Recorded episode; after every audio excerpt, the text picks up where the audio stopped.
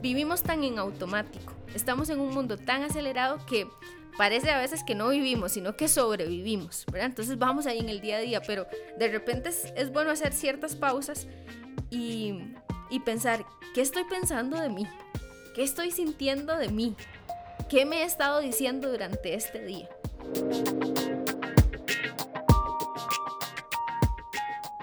Qué gusto me da poder recibirte, darte la bienvenida a un episodio más de Audiblemente.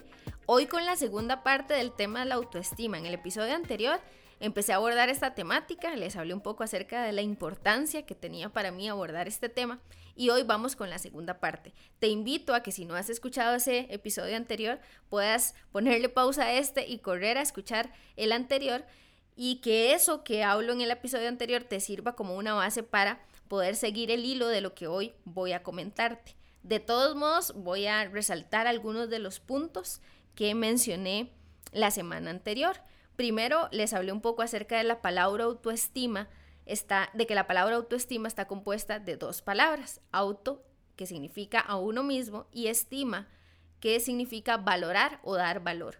Y que la autoestima tenía, con ese tenía que ver con ese valor que nos damos a nosotros mismos, que no tiene que ver solamente con la parte física, aunque muchas personas lo refieren únicamente a eso, sino que compone, está compuesta por muchísimas otras áreas.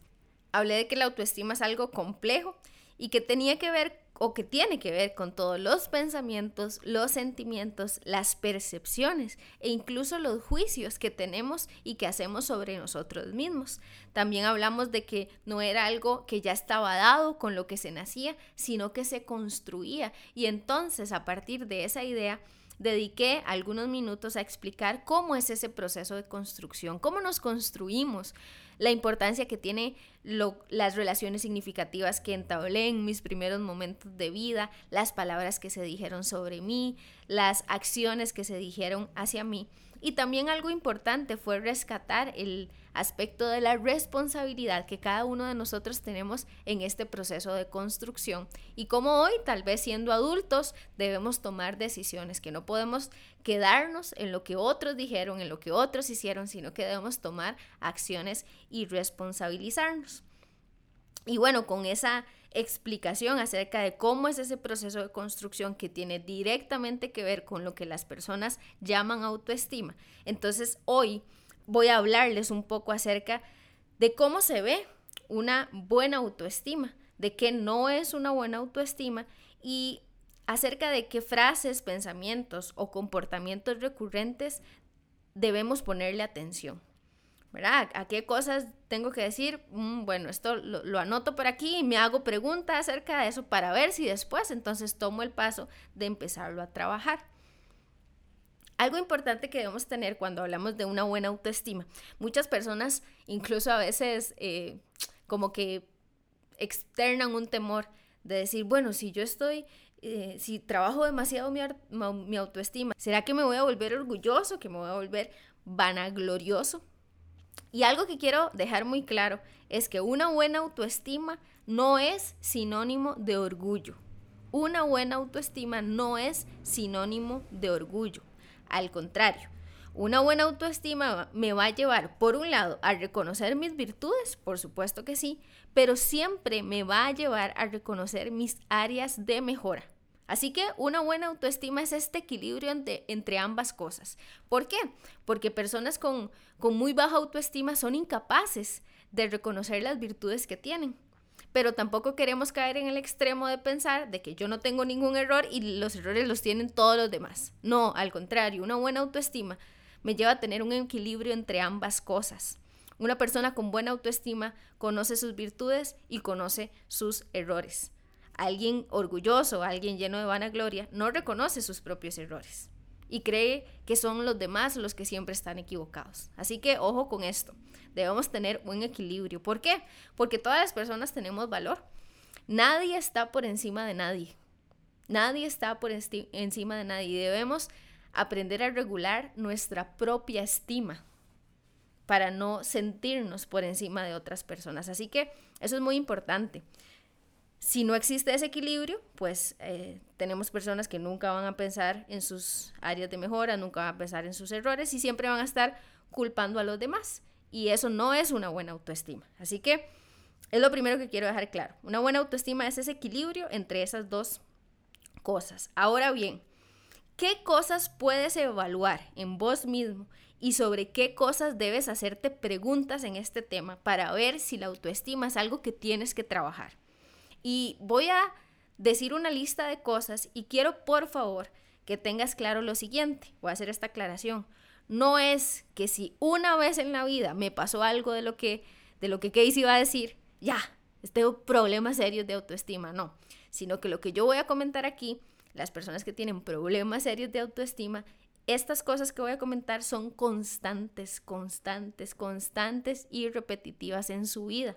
Así que tienes que tener ese filtro para escucharlas y para evaluarte.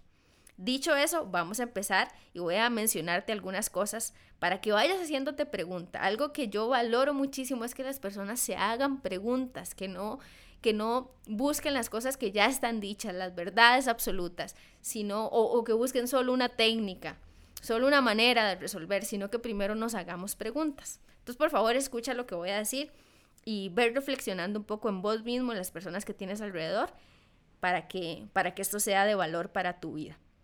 ¿Sería la autoestima un área para trabajar si constantemente te pasa que, por ejemplo, estás en una reunión eh, se está tal, vez desarrollando o peloteando alguna idea, algún proyecto, y consideras que tienes una opinión valiosa para aportar, tienes una idea valiosa para ese proyecto, pero no lo haces por temor a qué van a decir o qué van a pensar los otros sobre vos mismo.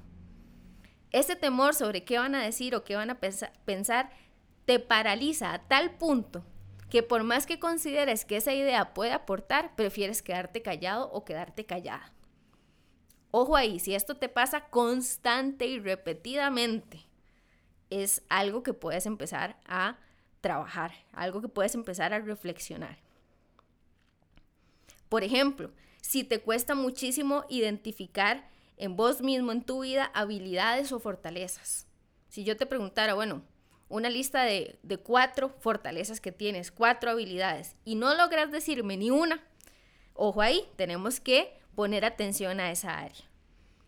Algo también que puedes evaluar es si cuando consigues un éxito o cuando alcanzas una meta que te habías propuesto, tienes grandes dificultades para celebrarlo o disfrutarlo. Si tienes o sea, te cuesta demasiado, lo alcanzaste, pero vos decís, no, no, pues eso no significa nada, no, no fue tan importante. Si te cuesta celebrar las, las cosas que alcanzas, tienes que poner atención. Si en tu mente hay una repetición constante y recurrente de pensamientos negativos sobre vos mismo, y no solo, como lo expliqué en el episodio anterior, no solo del físico, porque reaccioné así, soy una tonta, qué fea me veo, no tengo valor. Si ese, ese tipo de pensamientos es constante y recurrente, no estoy hablando de una vez, estoy hablando de una constancia, es un área que se puede trabajar. Y sobre todo, si esos pensamientos o esos sentimientos se traducen en palabras que te dices. Ya no solo lo piensas, sino que te lo estás diciendo constante y repetidamente. También tienes que poner atención a esta área si luchas con la comparación todos los días de tu vida y en todas las áreas de tu vida. Si te estás comparando una y otra vez con las diferentes personas, si en comparación a otros estás identificando siempre tus errores, no identificas tus errores como un área de mejora para fortalecer, sino que los, los identificas siempre en comparación al otro. Si identificas tus características personales como negativas en comparación a otro. Ah, es que yo no soy como fulanito. Si yo tuviera lo de sutanito, si yo fuera así, si yo tuviera ese pelo, si yo tuviera ese cuerpo, si yo tuviera ese carácter, si yo tuviera ese humor, si yo tuviera esa fortaleza, si yo tuviera esa seguridad. Algo importante también a evaluar es cuando tenemos personas que constantemente dejan pasar oportunidades en su vida, oportunidades de un ascenso, de un mejor trabajo, eh, quizá de una relación una relación sana, bonita, que se está construyendo bien y lo dejan pasar por temor, por temor a no poder. Eso quiere decir que tendríamos personas que son paralizadas por el temor. que no se atreven a emprender, que no se, se atreven a iniciar un proyecto nuevo, que no se atreven a iniciar una relación nueva. Cuando el temor paraliza y el temor genera que las personas dejen pasar oportunidades, es un área que tenemos que revisar. También si tenemos personas que constantemente se involucran en relaciones tóxicas, ya sea de pareja o las relaciones tóxicas se pueden dar también en ambientes familiares, un hijo hacia su mamá o hacia su papá, una hija hacia su mamá o hacia su papá, entre hermanos, primos o en relaciones de pareja. Pero si haces un recuento de tus relaciones, o incluso hablando de parejas eh, exclusivamente, si haces un recuento de las últimas relaciones de pareja que has tenido y me decís, todas han sido relaciones tóxicas, todas han sido relaciones de las que me ha costado montones salir. Entonces tienes que poner atención porque muchas veces es un problema de autoestima lo que hace que las personas terminen en este tipo de relaciones, que tiene que ver con lo que se dijo sobre ellos, con lo que se construyó, con las cosas significantes en su vida. No llegamos a este tipo de relaciones por casualidad. Algo está pasando para que estés terminando en este tipo de relaciones, de círculos viciosos, de relaciones enfermizas. Relaciones donde se dan celos enfermizos. Los celos enfermizos es un área también que se puede trabajar y que tiene que ser una alerta. Y si sos una persona que constantemente te aíslas de los demás, no te gusta estar en relaciones interpersonales, no te gusta compartir, pero no te gusta no porque valora la soledad, no porque valoras estar con vos mismo, sino que no te gusta porque te da miedo que te comparen, porque te da miedo lo que digan de vos, porque te da miedo que te juzguen, porque te da miedo que critiquen cómo hablas, cómo estás vestido. Tienes que evaluar cuál es la motivación detrás del querer siempre estar solo. Estar solo no es malo, pero lo que debemos de, evaluar es qué me está motivando, qué me está empujando a esto. Ok, si con todo esto que yo he mencionado, quizá te has hecho preguntas y has dicho, esto me ha pasado constantemente. Ahora que, lo estoy escuchando y vuelvo para ver, a ver para atrás en mi vida, me doy cuenta que todas mis relaciones han sido tóxicas. O me he dado cuenta que he dejado pasar miles de oportunidades por temor. Me he dado cuenta que el, el temor me ha paralizado me he dado cuenta que tengo un diálogo constante en mi mente conmigo mismo, diciéndome, diciéndome y repitiéndome cosas negativas. ¿Qué hacer? Entonces ahora sí, ¿qué hacer? Voy a mencionarte tres cosas que yo te recomendaría. Tres cosas que desde mi punto de vista serían los primeros pasos para empezar a trabajar en este tema. Número uno, identifique identifique los pensamientos y los sentimientos que tienes sobre vos mismo. Somos, vivimos tan en automático, estamos en un mundo tan acelerado que parece a veces que no vivimos, sino que sobrevivimos, ¿verdad? Entonces vamos ahí en el día a día, pero de repente es, bueno hacer ciertas pausas y, y pensar, ¿qué estoy pensando de mí?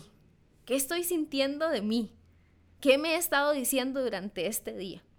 Si es necesario, puedes conseguir una libreta y anotarlo, puedes hacerlo en una nota en tu celular, pero es importante identificarlo, eso es lo primero. Número dos, hacerse preguntas, reflexionar. Bueno, ¿de dónde puede venir este sentimiento? ¿De dónde puede venir este pensamiento? ¿Cuál es mi historia? ¿Qué hay en mi historia que me pueda dar cierta explicación acerca de esto? ¿Cuáles fueron esas palabras que se dijeron sobre mí? ¿Qué he construido yo a partir de esas experiencias que tuve? ¿Qué decisiones he tomado? Por favor, hágase preguntas, reflexiones sobre su historia. Y lo tercero es responsabilizarse. Deja de culpar a los otros. Al contrario, ya es tiempo de que puedas accionar. Responsabilizarse es un paso importantísimo. Si no te responsabilizas, la situación no va a cambiar. Una de las cosas más importantes en los procesos terapéuticos, cuando alguien lleva un proceso para trabajar sus emociones, sus pensamientos, es la responsabilidad. Y si dentro de esa responsabilidad, si dentro de esas acciones que tienes que tomar está buscar ayuda terapéutica, pues bienvenido sea. Un proceso terapéutico para trabajar este tipo de cosas es posible. es posible y, y si, y si lo, lo logras trabajar ahí, te va a dar muy buenos resultados. Vas a aprender a conocer tu historia, vas a aprender a pensar sobre tu historia y vas a aprender a construir a partir de ahí, a tomar decisiones, a fortalecer todo esto de lo que hemos estado conversando. Así que te dejo esos tres, tres cosas muy puntuales, identificar, hacerse preguntas y reflexionar y responsabilizarse. Son los primeros pasos si quieres fortalecer tu autoestima. Así que bueno, sin más por el, por el episodio de hoy y cerrando, dándole ya un cierre al tema de la autoestima, me encantaría saber si lo que he compartido en estos dos episodios ha sido de valor para tu vida o para algún amigo, algún compañero, algún familiar. Ya sabes que te dejo mis contactos en la descripción de este episodio y también me puedes encontrar en el Instagram psicóloga Casey Varela. Nos escuchamos pronto. Pura vida.